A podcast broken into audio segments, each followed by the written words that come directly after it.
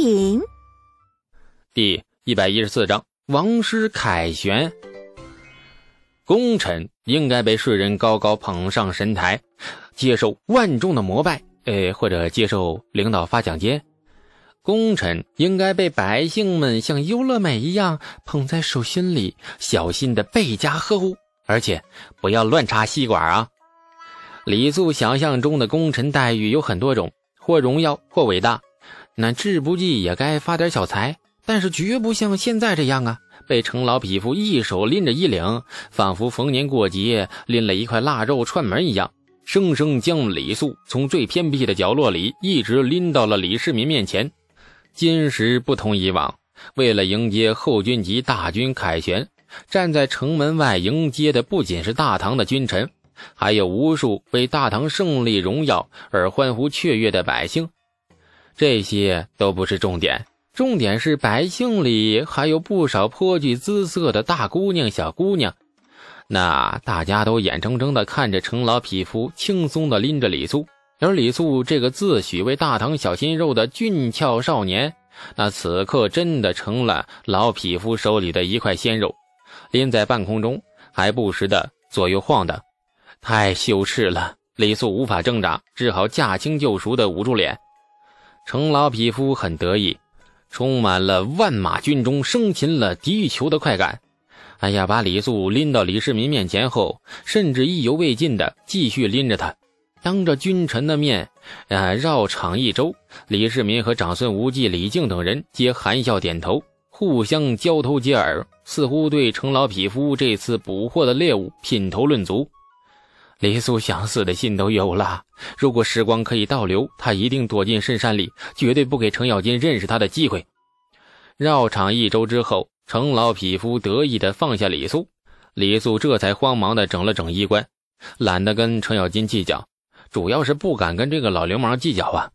抬头扫一眼，发现李世民和旁边的几位重臣笑吟吟地瞧着他，李素急忙施礼。哎哎哎，小的小小下下官是臣李素，拜见陛下，拜见各位大人，各位老帅。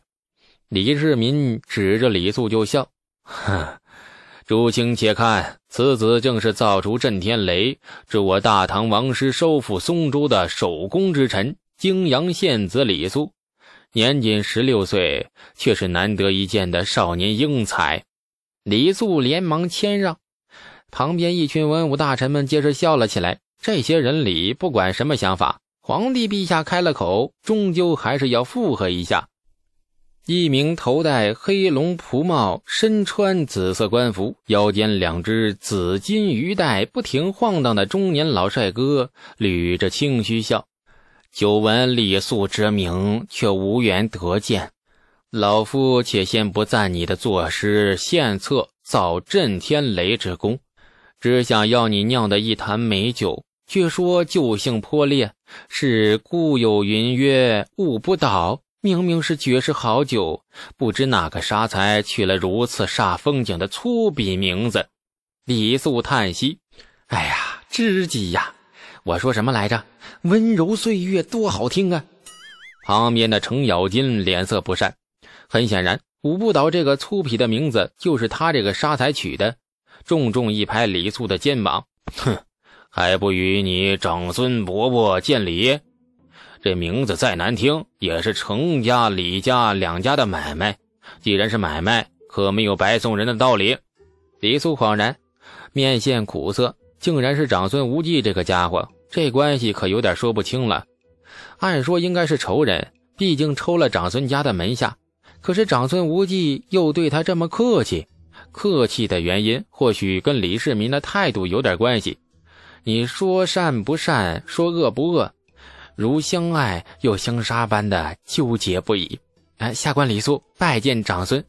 话没说完呢，却冷不防的被程咬金踹了一脚。没礼数的东西啊！称什么下官？叫伯伯。老霍虽与俺不是一个路数，但也却为江山立过汗马功劳。叫声伯伯，亏了了你吗？哎，是是是，小子拜见长孙伯伯。李素从善如流，长孙无忌笑得眼睛眯成了一条缝，先扶起李素，然后指了指程咬金，呀，老匹夫，说甚不是一个路数？既然不是一个路数，上月你府里开宴，还把老夫扛在肩上抢去你家，叫老夫颜面大损呢。那不是一个路数，也能一起喝喝酒的。脸色忽然一暗，程咬金又叹道：“哎呀，秦叔宝卧病在榻，说话便要死了。昔年秦王府旧部，一个接一个的没福气。”活着的也就剩下我们这些了，不管是不是一个路数，趁活着多聚一聚，总比哪天忽然蹬了腿来不及招呼强。这话说完，在场的君臣皆现黯然之色。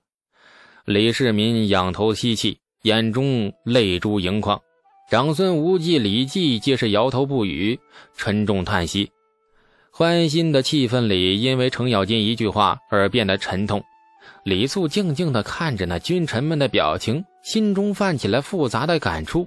岁月沉寂之后，那些曾经波澜壮阔的画卷被上天徐徐卷起，江山的天空变得明朗起来，而曾经洗刷了这片天空的将军们已然老去。沉痛的气氛里，城门外蹄声隆隆，后军及所部的骑营先锋已至明德门外。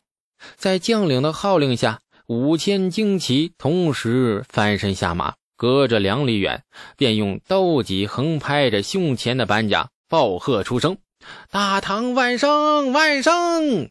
这李世民等人收起了伤怀的情绪，正经凝神，神情肃穆地看着远处凯旋而归的将士们。君臣后面的百姓皆朝着将士们躬身行礼，久久不起身。远处的黄沙滚滚，尘土飞扬。后军及所部中军已至，随着令旗挥舞，中军咔的一声全部停下。黑云般密密麻麻的将士们在飞扬如黄雾的沙尘里若隐若现，劲气凌人。中军停住之后，一队旌旗打着，后刘牛三面帅旗朝着城门飞驰而来。帅旗后面，后军级刘兰和牛进达三人是满面春风，志得意满的策马而至。离李世民上距一里之地，三位大总管同时翻身下马，步行而来，走到李世民身前后，三人躬身行礼。满面尘灰、略显疲惫的后军级大声地说。臣等奉诏讨贼，幸不辱命，今日得胜还朝，请陛下检阅关中此地雄壮之姿。李世民神情激动，亲手扶起了后军及三人，直起身子，缓缓环视四周，大声地说：“我大唐将士威武霸气啊！没这话，威武壮哉！”身后的百姓们纷纷的躬身，齐道：“威武壮哉！”城门甬道迅速让开一条道，李世民一手握着后军级的手腕，另一手握着那刘兰的，三人大笑着并肩而入。城门内的一片平地上早已经搭好了一块台子，数十名美貌歌妓戴着铁质面具，一手执剑，一手执盾上台，激昂凌厉的乐声响起，舞姬们挥着剑，舞着盾。在台上不停地变换着队列，进退劈砍，身躯摇曳。台下跪坐着一排歌妓，伴随着乐声的节奏，忽然吟唱起来：“四海黄蜂背，千年得水清。容易耕不住，今日告功成。”不知道念对没有啊？念错了，希望大家评论区点出来啊！歌姬们的吟唱伴随着阵阵激昂的大鼓节奏。很快，台下的李世民、长孙无忌、后军集等人是接近肃然，与歌姬们一同吟唱起来。四周的将士与百姓们纷纷应和而唱：“秦王破阵乐。”贞观元年，由李世民下诏，名臣魏征奉旨撰写而成。贞观七年编成舞，从此正式的成为大唐的军歌，无论军民人等尽皆传唱。歌舞毕。亲迎凯旋王师的仪式才算结束。李世民率领着群臣往太极宫走去。李素本想继续跟那些六七品的小官们窝在一起，却不料被程咬金紧紧的就拽住了衣袖，将他悄悄的带到了队伍一旁。哎，小娃子可真是不省心，听说你把火器局的一个奸臣抽了一顿。这程咬金捋着乱七八糟的胡须，笑着问：“哎，是那小子年幼不懂事，性子冲动的紧。冲动，好词儿。哎，不是，就是就是，反正就是那啥吧。争执了几句，便抽了。抽过之后呢，小子十分后悔，哎，彻夜不能寐，良心备受煎熬。”话没说完，便被程咬金很不客气的打断：“你煎熬个后球子呀你！”你这红光满面、精神焕发的模样，哪点有夜不能寐呀？良心受到煎熬的样子呀？这再胡咧咧，我可真抽你！啊啊啊！那个小子夜不能寐了好几天呢，就昨天晚上不小心睡着了。可能是小子的良心最近有点累。李素油子嘴硬，没办法，不表现出一下良心受到煎熬，别人还以为他没长良心呢。其实是有的。程咬金气笑了，一脚踹去。李素飞快一闪，没睡着。老夫杀了一辈子人，良心从来没累过。你个小怂娃倒是累了。你这脸皮是个混文官的种啊！程咬金抬眼朝着队伍面前的李世民和长孙无忌等人瞄了一眼。适才陛下把你抽的那个奸臣的事跟老夫说了。嗯，抽得好，不服管教的东西，不抽他再怎的？啊，大丈夫该断则断。你这个小娃子脾气很合老夫的胃口。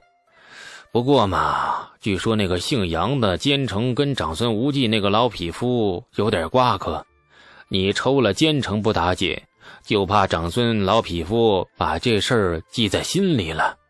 李素面色平静的笑，嘿，既然抽了。也管不了那么多了。哎，不错，有血性。抽便抽了，还待如何呀？不过，凡事还是要小心。长孙老匹夫惯使阴损路数，不大好防备。日后若有危机之时，我们这些沙场老将自然会为你撑腰的。李素急忙道谢：“哎呀，莫谢老夫。嗯，你若多造一些如震天雷之类的新东西出来。”让我大唐将士开疆辟土时少添点人命，少流点血，便算是积了大德了。那该是老夫谢你才是。感谢您的收听，去运用商店下载 Patreon 运用城市，在首页搜索海量有声书，或点击下方链接听更多小说等内容。